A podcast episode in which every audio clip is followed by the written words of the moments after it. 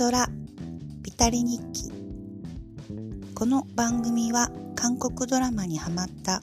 ミセスポイズンの独り言記録のための日記のような番組です。さて本日は韓国ドラマではなく韓国映画インサイダース内部者たちについて記録していきます。この映画を見ようと思ったきっかけはまああの短いですがカンドラにハマって以来カンドラビタリの生活を送っているわけなんですけどまあ以前ブームになっていた韓国ドラマ、まあ冬ソナの時代とかは全く触れてなかったんですね。見てなかったんですけど、あの、そこでよく言われる四天王とか言われる俳優さんってまあいるじゃないですか。で、まあその中で、あの、えっ、ー、と、イ・ビョンホンって、あのの、のドラマとか映画を見たことないなと思って、あの、イ・ビョンホンがまあ出ている映画だということで、あの、せっかく韓国ドラマに触れたのだからということで、ちょっと見てみようと思ったのがきっかけです。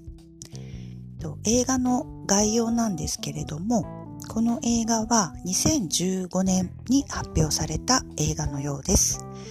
映画自体も2時間10分ぐらいあるので、かなりあの濃密な映画かなと思います。簡単なあらすじを読んでみますね。次期大統領選挙へ向け様々な思惑が入り乱れる韓国政界。大手自動車会社のオ会長は与党の大統領候補に多額の裏金を送り政治を支配しようと目論む。両者の間を取り持ち万事を裏で指図していたのが政界の作詞イ・ガンヒ。その中、あ、そんな中、ガンヒから汚れ仕事を請け負っていた政治ヤクザのアン・サングがその裏金を証明するファイルを手に入れるが陰謀渦巻く韓国政財界を舞台に政界を揺るがす裏金事件をめぐって欲望に取りつかれた3人の男たちの思惑が交錯し激しい駆け引きが展開されていく様をスリリングに描くとあります。で、この、えっ、ー、と、あらすじにもあるように、主な出演者なんですけれども、この、えっ、ー、と、政界ヤクザですね、あ、政治ヤクザのアンサングという役をイ・ビョンホンがしています。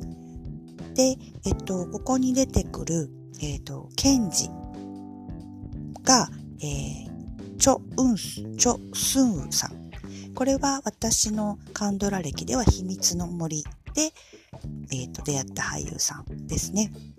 で、この正解の作詞のイ・ガンヒを、えー、演じているのがペク・ユンシクさん。これは、えっ、ー、と、映画で必ず捕まえるという映画で、いい味の頑固じじいを演じられていたえーと、中高な俳優さん。この3人の、まあ、三つどもえというような映画になります。で、映画の感想なんですけど、まあ、まず見ようと思った、えっ、ー、と、イ・ビョンホンについてですけど、あの、まあ、本当に、あの、えっ、ー、と、顔は、えっ、ー、と、まあ、イケメンですよね。男前で、あの、他の役を見たことがないんですけど、あの、やっぱり、こう、イケメンが悪い役をするっていうのは、あの、結構ぴったりというか、なんかいい、イケメンがそのヒーローをやると、なんかまあそのまんまであんまり面白くないんですけど、まあこのチンピラみたいな役をやるっていうのが、まあ色気が、あの、出ますよね。そこもいいですし、あの、イ・ビョンホンって声がいいですよね。なんか、多分韓国でも有名なのかもしれないですけど、声がいいので、あの、まあ、そこも魅力だなと思いました。で、あと、えっと、チョ・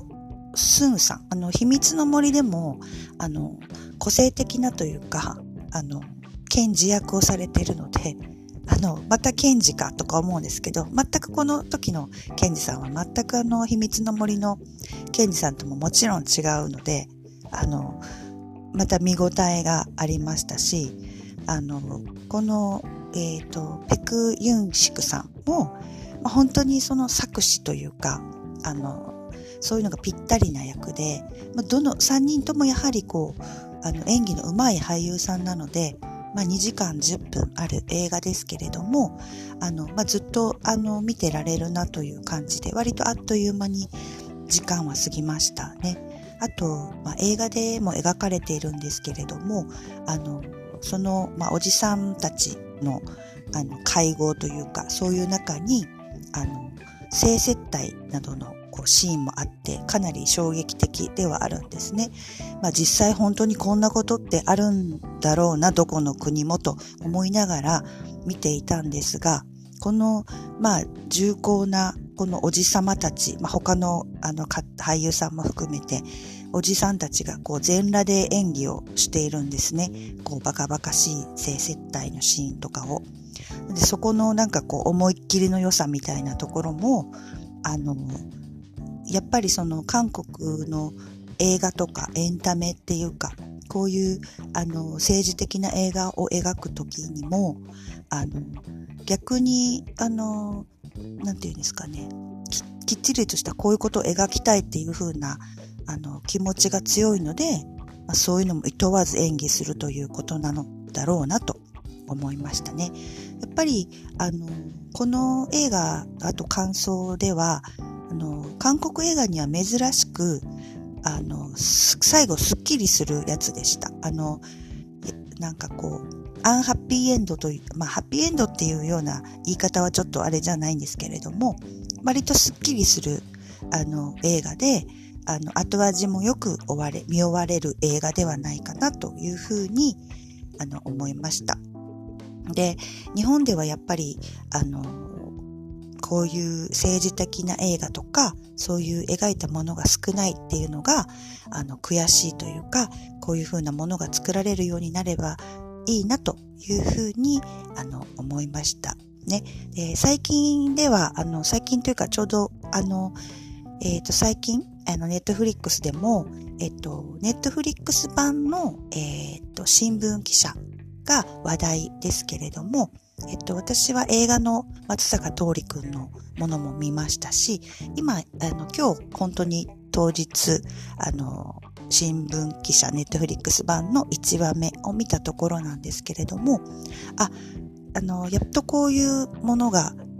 できたんだ、日本の俳優さんで、とも思いました。ただまあ、ネットフリックスで作られているので、まあ、外資が入ると、こういうことができるのかなと思って、えっと、余談ですけれども、日本版の、